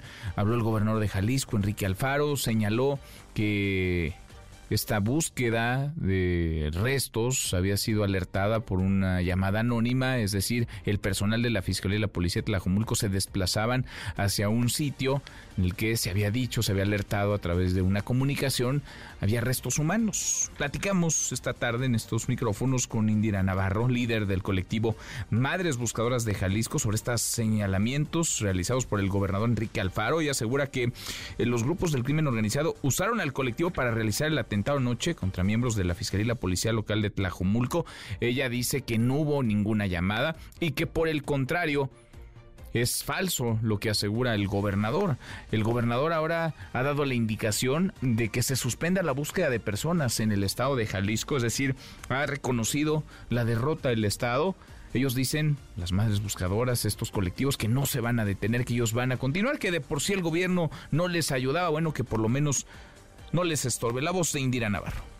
Pues, ¿qué pensamos? La verdad estamos en total desacuerdo. Esta es un abuso, esto es una burla por parte del gobernador hacia nosotros porque realmente nosotros hemos hecho su trabajo, o sea, ni siquiera nos ha dado un apoyo. ¿Confían en las autoridades del estado de Jalisco, Indira? Por supuesto que no, o sea, ¿cómo va a decir que van a renunciar a un trabajo con el cual no han hecho? O sea, ellos no están haciendo, nosotros estamos haciendo su trabajo y al visibilizarlos, obviamente, yo pienso que es la molestia de ellos. Pues sí, han tirado la toalla en Jalisco, es la derrota del Estado, el triunfo de la delincuencia. Como no pueden, entonces renuncian a lo que es su obligación, renuncian a la búsqueda de personas. Si es una indicación, es una instrucción del gobernador del Estado, Enrique Alfaro. Tendencia el hashtag IMSS. El presidente López Obrador habló esta mañana sobre la terrible muerte de una niña de 6 años. Quedó prensada en un elevador del Hospital General número 18 en Playa del Carmen en eh, Quintana Roo, el camillero que la llevaba está detenido. Está detenido en un hospital, lo acusan de homicidio culposo, pero lo que había asegurado el IMSS es que era un servicio subrogado, el de la reparación, el mantenimiento del elevador, y que esa empresa ha sido en todo caso la responsable de no dejar en buenas condiciones el ascensor muere una persona y detienen al camillero cuando no funcionaba el elevador, cuando tendría en, estricto sentido, de acuerdo a las declaraciones del IMSS, que responsabilizarse a la empresa. La voz, la voz del presidente.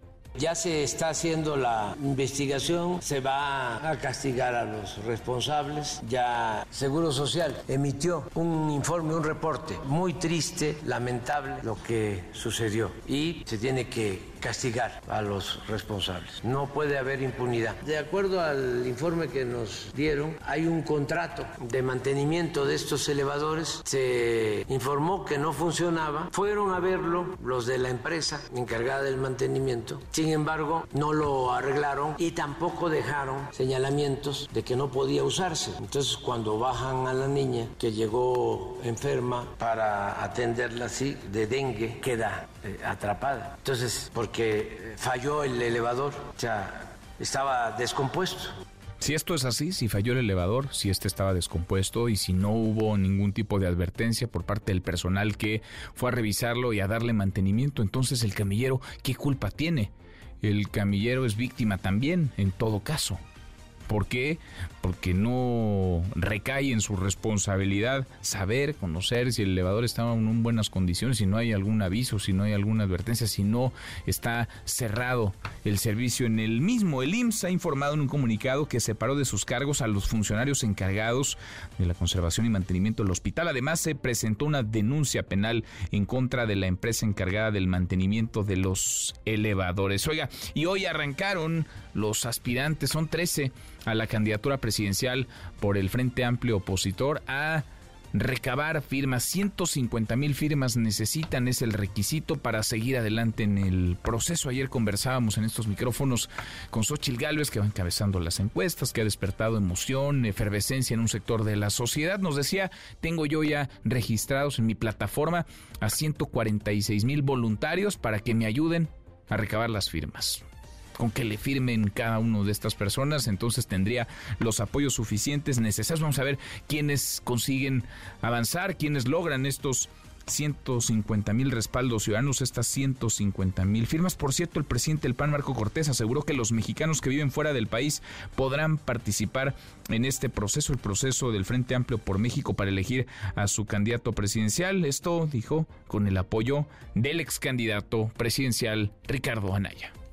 Y quiero agradecerle también a Ricardo Anaya Cortés, que está allá en los Estados Unidos, pero que él desde allá, porque hoy tristemente es un perseguido político en nuestro país, va a estar haciendo trabajo, invitándolos a todos ustedes para que se inscriban, para que participen y seamos juntos parte de la historia que corregirá el rumbo de México. Bueno, lo que dice Marco Cortés comienza, a ver, de aquí al 5 de agosto, ¿quiénes recaban quienes logran reunir esas 150 mil firmas. Pulse.mx NMBS Noticias. Todas las encuestas en tu mano. Juan Pablo de Leo, socio director de Político MX, toca revisar la encuesta de encuestas, cómo se mueven las cosas eh, de cara a 2024, cuáles son las tendencias, hay un montón de numeritos. Querido Juan Pablo, ¿cómo estás? Muy buenas tardes. Querido Manuel, quiero saludarte. Muy buenas tardes a ti y a todo tu auditorio. Eh, revisando la actualización de nuestra encuesta de encuestas de la elección interna de Morena rumbo a la candidatura en la presidencia al 2024. Recordar que es un ejercicio estadístico que se actualiza todos los días, lo pueden revisar en nuestra página de polls.mx lo estamos haciendo semana a semana contigo. ¿Cómo está hoy nuestra encuesta encuesta de los aspirantes al interior de Morena? Claudia Sheinbaum tiene 36 puntos, 36% en la intención de voto, Marcelo Ebrard 28%, la semana pasada, Manuel, que hablábamos, eh, Claudia Sheinbaum tenía una ventaja de 7% sobre Marcelo Ebrard, hoy amplía un punto de esa ventaja de siete puntos a ocho puntos. En tercer lugar, el secretario de Gobernación, Adán Augusto López, en 15 puntos. Me parece que la vez pasada que hablamos tenía 16 puntos. Mientras que eh, Gerardo Fernández Noroña se mantiene en nueve puntos, Ricardo Monreal se mantiene en cinco puntos y Manuel Velasco se mantiene en 4%. Esto habla mucho de lo que estamos viendo en las campañas, Manuel, las críticas que han hecho al tipo de campañas que están haciendo, algunos de ellos muy dedicados a las reuniones eh, personales otros dedicados a los mítines, pero no han tenido mucho impacto en los medios de comunicación a nivel nacional y no han tenido mucho impacto en esta última semana sobre la posición que cada uno de ellos tiene en las encuestas. Te diría que está estable y se mantiene en cada uno de ellos en la posición de la que platicábamos la semana pasada.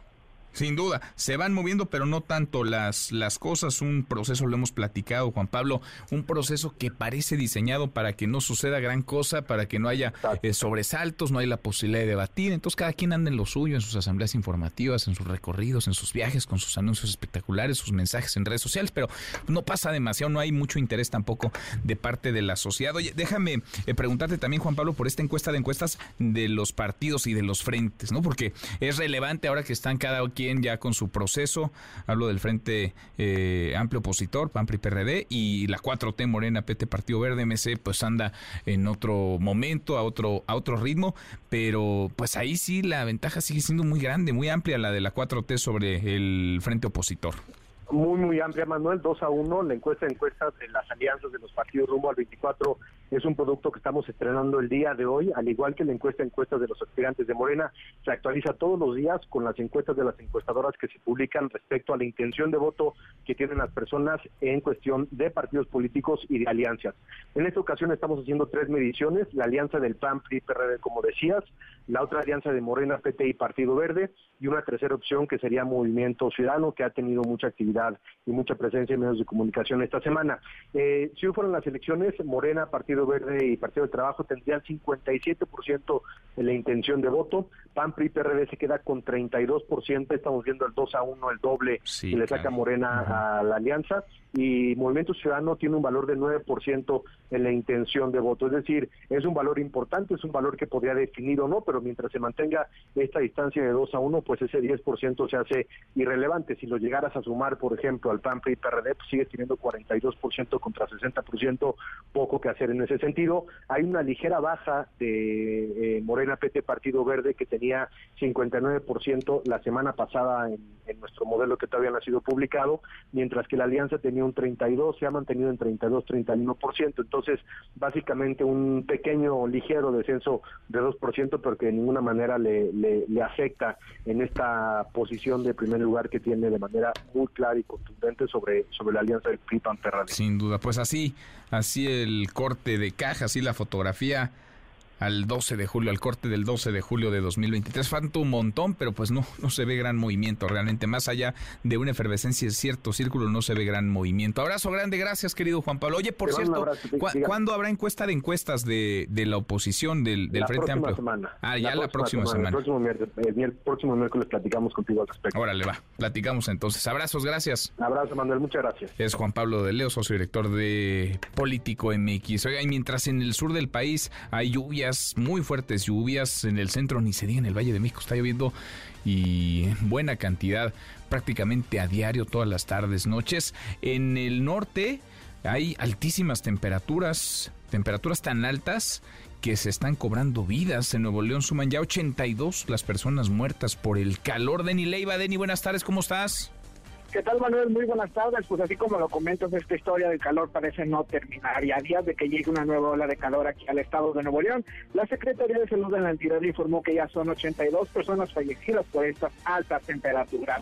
La titular de salud del estado, Alma Rosa Marroquín, informó que esta cifra va a continuar incrementándose debido a que todavía llegan expedientes de personas fallecidas con sospecha de que su deceso fue provocado por esta onda cálida, aunque esto lo va a determinar también un comité de contingencias que está atendiendo esta alza en las defunciones. Vamos a escuchar lo que comentó al respecto la titular de salud, Alma Rosa Marroquín.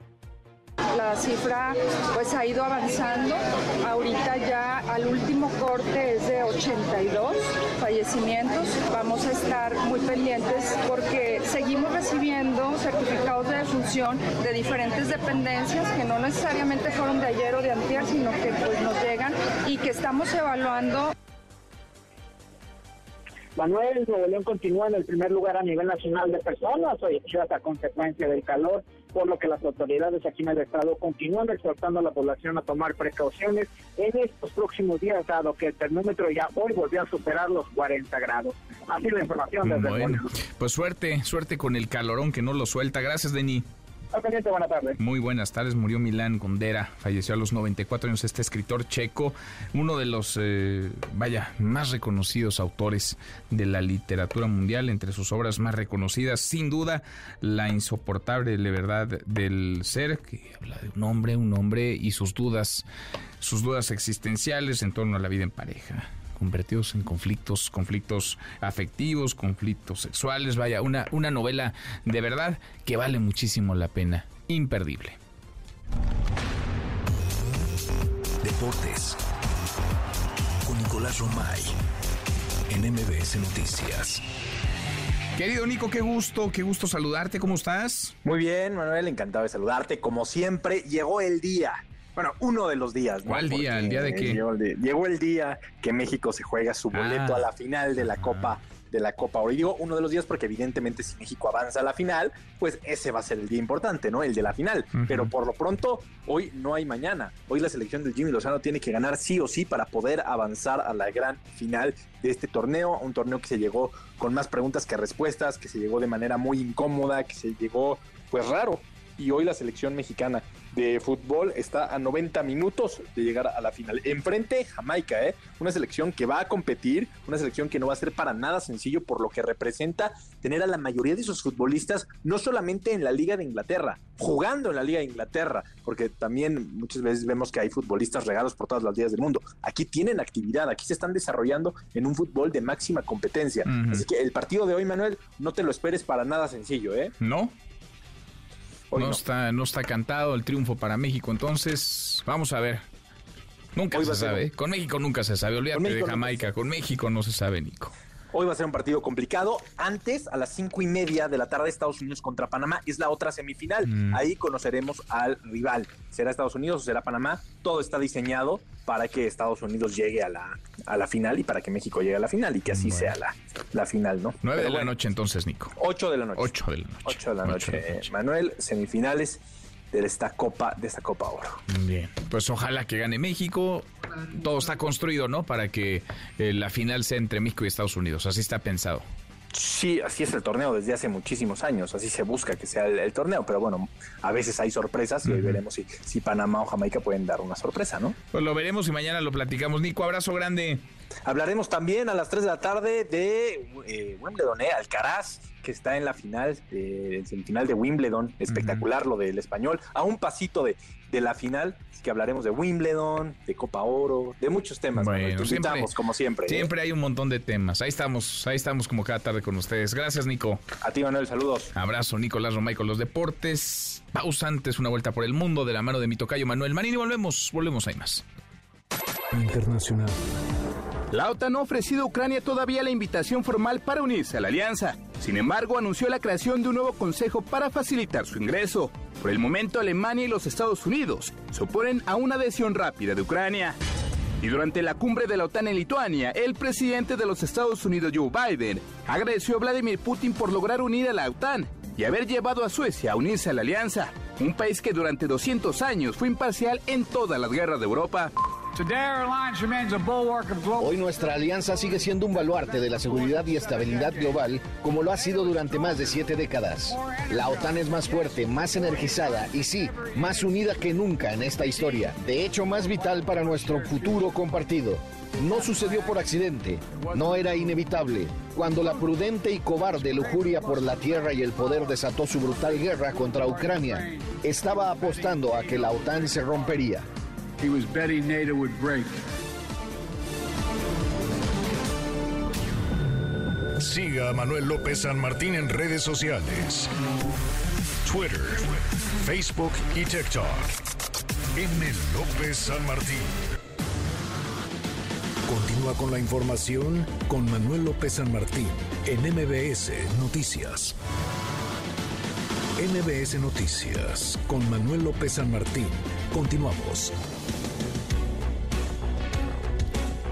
Seguimos, cruzamos la media ya, a la hora con 35. Hemos platicado la violencia en distintos puntos del país, lo que ha sucedido en Guerrero ayer, antier, estos grupos de la delincuencia organizada que se organizan y con base social presionan a la autoridad, bloquean autopistas, roban camiones blindados, por ejemplo, de la policía, retienen a personas, secuestraron a 13 funcionarios, entre ellos elementos de la Guardia Nacional, además de policías estatales, y se van impunes, se salen con la suya. Registramos ya lo que ocurrió en el estado de Jalisco el día de ayer. Personal de la Fiscalía del Estado y la Policía Tlajomulco sufrieron un ataque, una agresión con artefactos explosivos. Son seis las personas muertas y 14 las heridas. Esto ha derivado en que se suspenda la búsqueda de personas porque el gobernador ha señalado que fue una llamada una llamada de alerta por supuestamente haber localizado restos humanos, lo que movilizó a estos cuerpos de seguridad, una trampa pues eh, de la delincuencia organizada, lo que ha ocurrido en Chiapas hace unos días, el secuestro de más de una docena de servidores públicos, de funcionarios de la Secretaría de Seguridad. Son muchos los botones, son muchas las estampas de la descomposición. Zacatecas, Guanajuato y ahora, pues ahora también Colima, donde los jueces, por la violencia, por la inseguridad, trabajarán desde casa. Heidi de León, Heidi, muy buenas tardes, ¿cómo estás? Manuel, muy buenas tardes, te saludo con mucho gusto y efectivamente, ya como lo comentas, el Pleno del Tribunal Colegiado del 32 Circuito eh, con sede en Colima suspendió sus actividades presenciales por la ola de violencia de los últimos días y también por una serie de hechos sangrientos relacionados con el asesinato de dos jóvenes afuera del Centro de Justicia Penal Federal, donde habían acudido a una audiencia inicial en su contra. Ayer martes y tras confirmarse, Manuel, el homicidio de un abogado y su hijo, el abogado eh, había defendido a uno de los jóvenes acribillados afuera del juzgado federal en Colima. Los magistrados del tribunal colegiado acordaron trabajar a distancia y asistir lo menos posible al edificio público hasta que consideren que hay condiciones para regresar.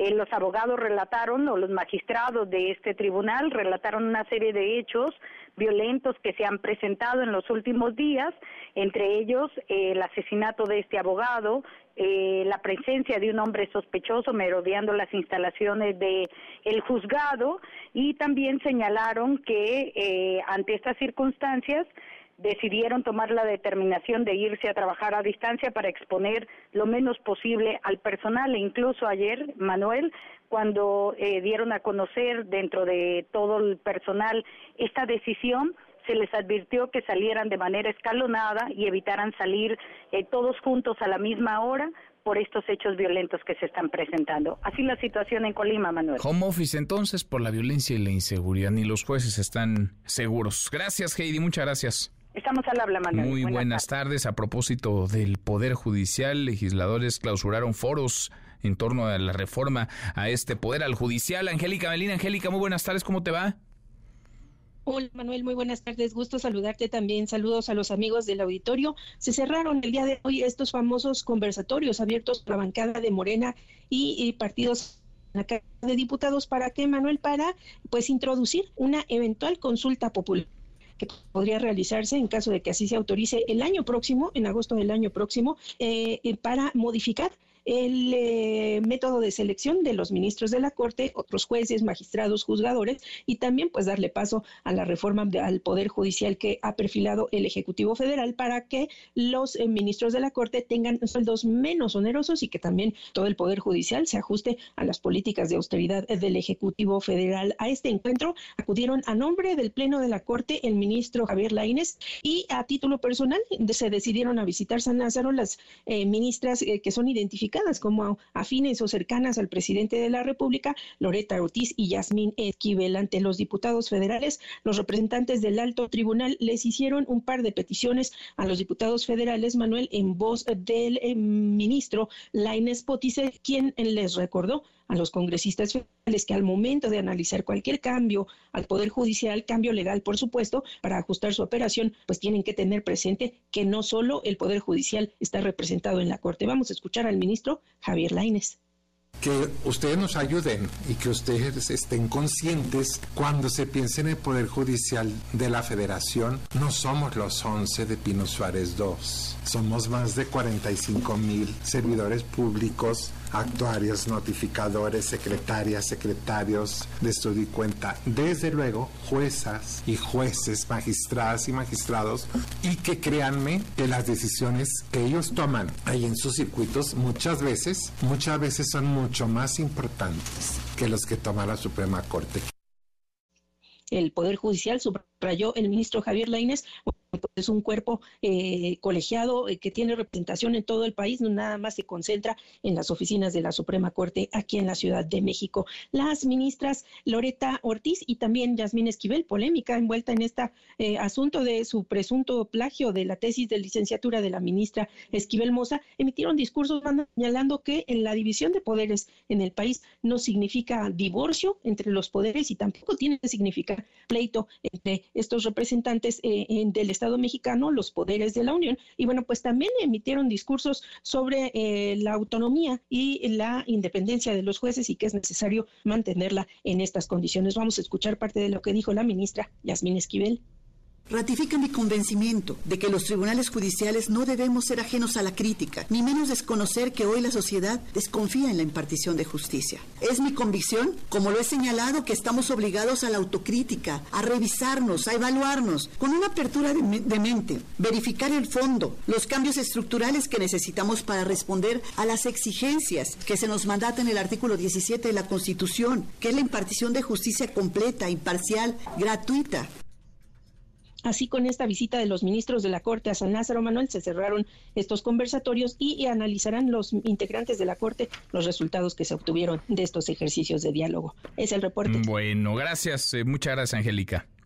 A ti, Manuel, hasta Muy luego. buenas tardes. A ver si sirven de algo estos foros, porque luego se reúnen nada más, se escuchan, hablan por ahí uno que otro, se avientan monólogos que derivan en muy poco si no es que en nada. ¿Dónde andan las corcholatas? ¿Dónde están los aspirantes a la candidatura presidencial por eh, Morena? Claudia Sheinbaum tuvo un encuentro con los pueblos originarios de Tabasco, recibió el bastón de mando, más tarde dijo que la tecnología es un instrumento, no la solución. Esto en referencia al plan Ángel presentado el pasado lunes por eh, Marcelo Ebrard. Gerardo Fernández Noroña está en Baja California y calificó de locura el gasto de algunos aspirantes de Morena y aliados en anuncios espectaculares. Son un montón de anuncios de vallas eh, que están eh, gastando, que están regalándoles manos misteriosas a los aspirantes a la candidatura. Ricardo Monreal está en Veracruz, publicó esta mañana un video en donde dijo que al quemador a Dios lo ayuda, recomendó a todos encomendarse a Dios. Adán Augusto López y Manuel Velasco van a tener actividades hasta la tarde de hoy, primero en Hidalgo, después en Tlaxcala, Adán Augusto López y Velasco, el senador Manuel Velasco en Tijuana. Marcelo Ebrard se encuentra en Aguascalientes y desde Aguascalientes ha pedido a Estados Unidos dejar de enviar armas a México, parte de la agenda que lo acompañó durante su paso por la Cancillería. Hatsiri Magallanes, ¿cómo estás Hatsiri? Muy buenas tardes. Así es, ¿qué tal, Manuel? Muy buena tarde. Justamente este miércoles el aspirante presidencial Marcelo Ebrard visita el estado de Aguascalientes, donde habló de seguridad y presentó, por supuesto, allá también su plan Ángel, con el que garantiza pues el México más seguro de la historia. Durante su mensaje destacó precisamente el uso de inteligencia artificial en, en este nuevo plan. La inteligencia artificial, dice, va a cambiar nuestras vidas. En una conferencia de prensa que ofreció en aquella entidad, también resaltó que para disminuir la violencia en este país, pues sin duda alguna Estados Unidos debe evitar el envío de armas aquí a nuestro país. Vamos a escuchar algo de lo que dijo. ¿Qué no necesitamos y no queremos de Estados Unidos? No necesitamos, y celebro que ayer se presentó una propuesta por parte de los demócratas en el Congreso de Estados Unidos para no permitir ni financiar operaciones de sus Fuerzas Armadas en nuestro territorio.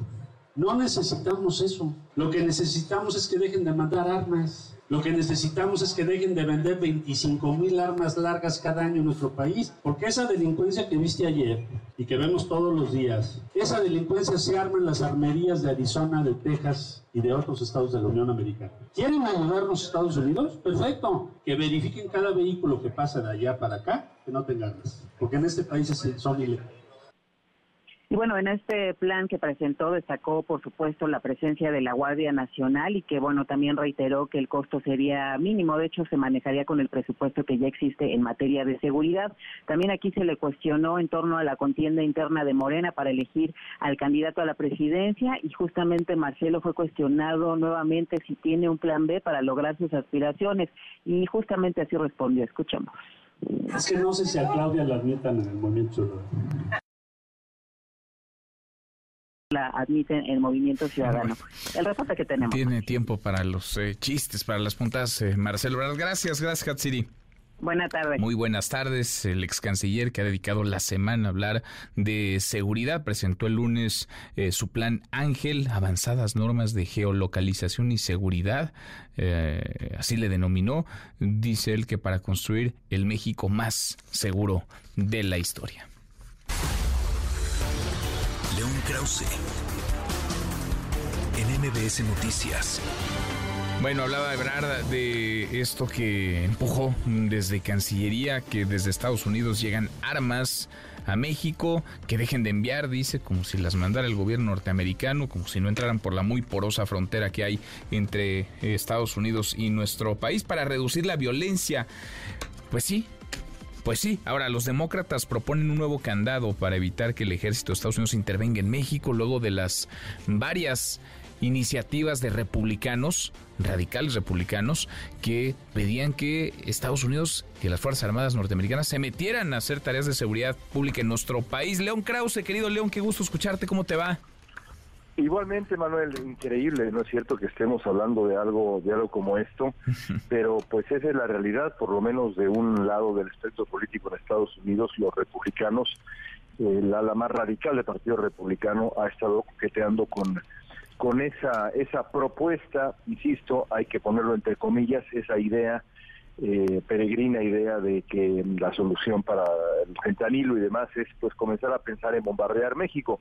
Eh, eh, parecería surrealista que lo estemos discutiendo, pero pues así está la realidad política en Estados Unidos. Increíble. Ahora, ¿qué candados han puesto? ¿Qué candados se pueden poner, León? ¿Qué tan fácil o difícil sería abrir esos, esos candados? ¿O todo esto está, digamos, en el terreno de la, de la saliva, de la narrativa, en donde cualquier cosa que suene escandalosa, pues eh, llama al reflector? Yo te diría que, que eh, eh, se, proponen enmiendas para que, para que digamos, la, aprobación del presupuesto, que es la joya de la corona de, de cada periodo legislativo, eh, tenga, tenga, insisto, ese, ese tipo de candados que, que eviten incluso considerar la, la, la, alguna acción del ejército estadounidense en, en México. yo, yo te diría que respondiendo puntualmente a tu pregunta, eh, en este momento estamos eh, eh, todavía, digamos, envueltos en una fase de, de completa retórica, ¿no? en ese sentido, cuando se trata de este tema, ahí sí creo, por ejemplo, que el presidente López Obrador tendría razón si dijera que esto tiene que ver con, con una coyuntura electoral no hay que dejar de lado, por otro, por otro lado, como lo hemos dicho también en tu espacio, que hay una preocupación absolutamente real y auténtica y profunda con el fentanilo que merece una discusión muy grande y muy seria. Eh, pero creo yo que este discurso de atacar a México sí tiene que ver con quién se va a quedar con la base trompista, eh, el propio Trump o alguno de sus, de sus adversarios.